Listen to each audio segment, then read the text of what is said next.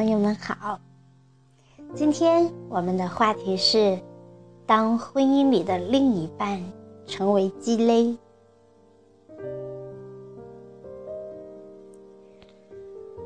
晚上正在散步，青青发来微信，好想掐死他。我不厚道的笑了。这已经是青青第 N 次想掐死她老公了。然而，她老公依然活得很好，很滋润。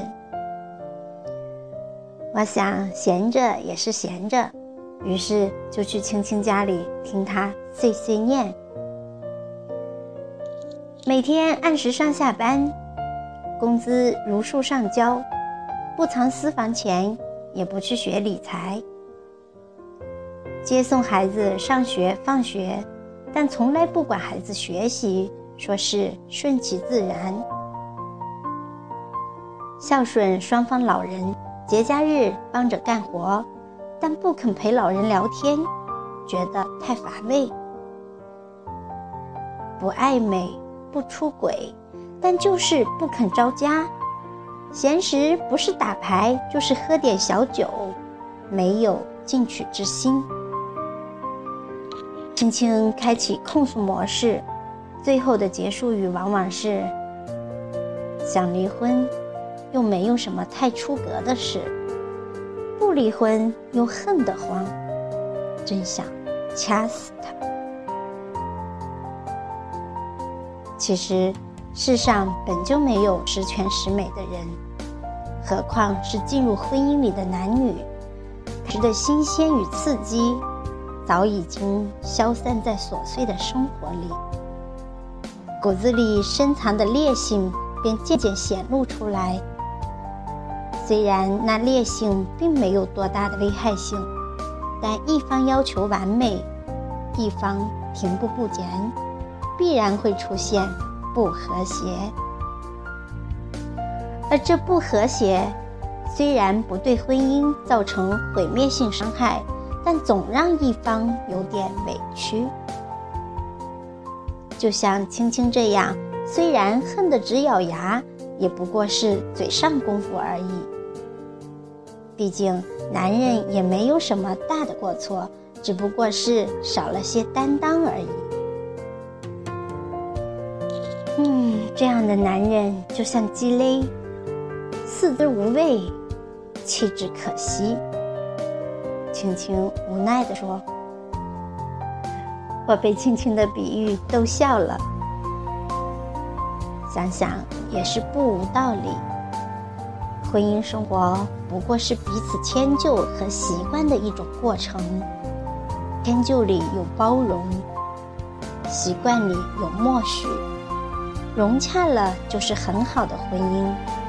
倘若不融洽，则会滋生出许多怨愤。”一方习惯成自然，一方总想着改变，哪里又能快速改变得了呢？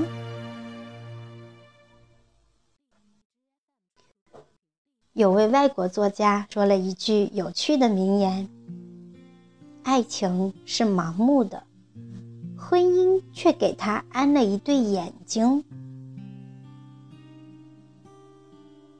有了这双眼睛，许多恋爱时被忽略的，甚至一些细微的缺点，也被婚姻这对眼睛无限放大。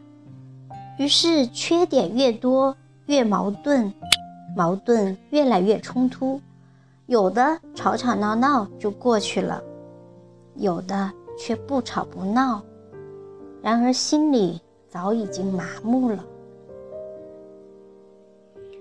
去年装修房屋时，认识一位装修老板，很儒雅精明的一个男人。他会把装修材料的利与弊很形象地诠释出来，让客户做出理智的选择。有一天，他指挥工人铺地板，正忙得不可开交，妻子打来电话，让他抽时间去接孩子放学。他很生气。对着电话吼：“你就不能少打会儿麻将去接孩子吗？麻将比孩子还重要吗？那边传来嘟嘟声，很成熟稳重的一个男人，气得浑身发抖。男人说：“他和妻子青梅竹马，结婚时经济条件不好，妻子跟他吃了不少苦。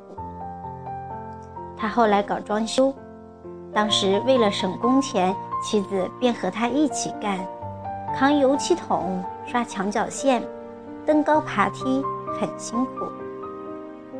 后来终于挣到一些钱，买了房和车，也能雇得起工人。男人就不再让妻子出来工作，只要在家里照顾好孩子就行。谁知无所事事的子，有时打得兴起，半夜三更不回家。男人劳累一天，还要照顾孩子吃饭。学习和睡觉，曾经劝过、吵过、闹过，但是妻子却很执迷。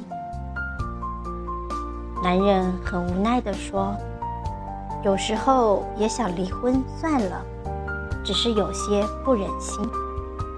毕竟跟我吃了很多苦，可这日子过得真没意思，每天回家都是一片狼藉。”心也越来越散了。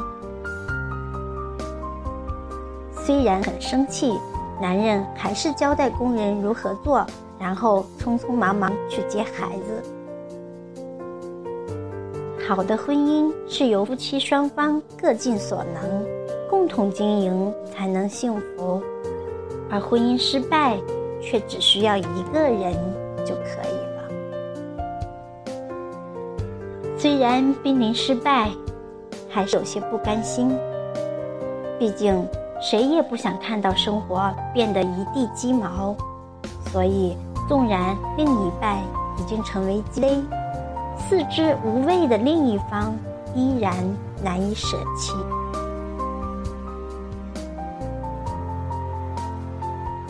理想的婚姻关系是共同成长并成熟。只是在这个的过程中，如果双方不同步，久而久之，无论是知识层次还是三观，都会出现偏差。即便如此，婚姻里的男女双方还是在不断妥协、权衡与放弃之间纠结着，而纠结剪不断，理还乱。我的一位闺蜜，婚姻生活堪比情感大片，与同一个男人结婚、离婚又复婚，两次轮回，前后历时十年，最后他们还是在一起了。原谅我大喘气，只是看着他们都觉得累。闺蜜是比较强势的女人。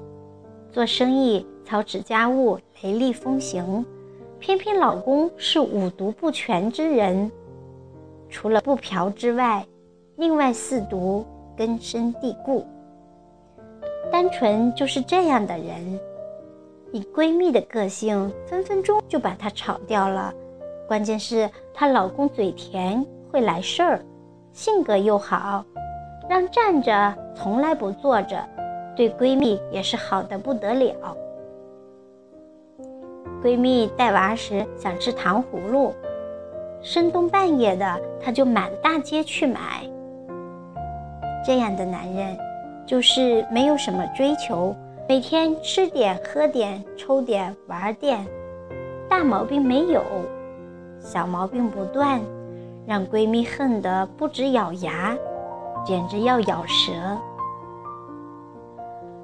各种方法、经验、劝说等等，只是短时间见效，时间长了就会露尾巴。闺蜜气愤愤地离了婚，她老公各种哀求道歉，双方和双方老人和孩子做工作，几番回合下来，闺蜜也累了，只好让老公回家了。不温不火的婚姻里，依然有着难以割舍的亲情。法国作家巴尔扎克对此深有感触地说：“婚姻是抵抗不住繁琐的家事的，必须一方有极坚强的品质，夫妻才能幸福。”八大爷的观点很明确，并没有支持离婚，反而希望夫妻双方能有一个品质极佳的人承担大部分家事。将矛盾消化于无形之中，家庭才能幸福。当婚姻里的另一半成为鸡肋、四肢无味、弃之可惜时，婚姻该何去何从？虽然另一半成为鸡肋，但鸡肋很乖，没有出轨和吸毒。没有抛弃妻子，没有打骂爹娘，更没有危害社会，只是在婚姻里少了些担当和责任。对于拥有鸡肋的另一方，虽然不至于因为鸡肋而生活在水深火热之中，终究觉得婚姻里缺点什么，但又不能狠心决绝弃之。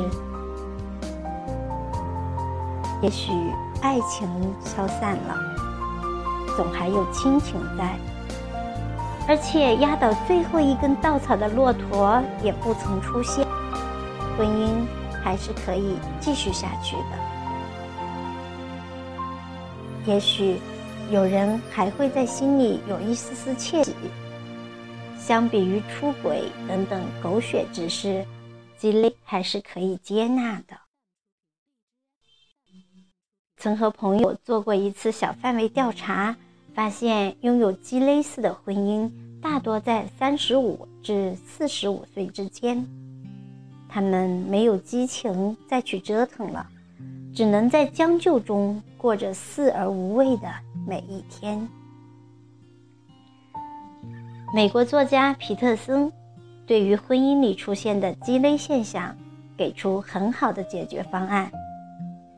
他说：“婚姻的艺术在于，不要期望丈夫是带着光环的神，妻子是飞翔的天使。不要苛求对方尽善尽美，要培养韧性、耐性、理解和幽默感。是的，这是鸡肋婚姻最好的相处方式。”比如我的朋友青青，她说：“平淡无聊的婚姻会让平庸者更加平庸，而丰富多彩的婚姻则会让平庸者变得更优秀。”她没有掐死老公，却掐断老公所有的经济来源，让他变得都比脸还干净。除了人情来往，所有花费必须在工作之外自己挣。她老公不服，苦撑一个月后就告饶，迅速将自己曾经的会计专业一通狂啃。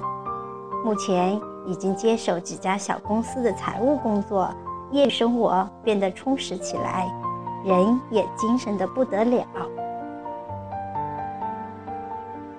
当婚姻里的另一半成为鸡肋，不要消极的放弃，就像巴尔扎克说的那样。只要一方有极坚强的品质，用爱去滋养，耐心去改变，婚姻还是可以幸福的。但前提是，必须保证鸡肋是你的盘中餐。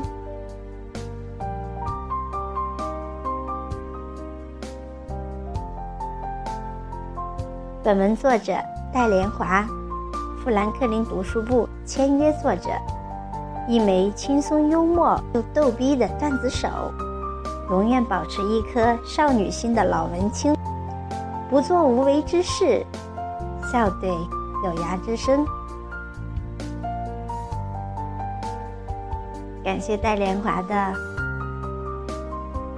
精彩作品，让我们了解了当婚姻里的另一半成为鸡肋之时，最好的办法是什么。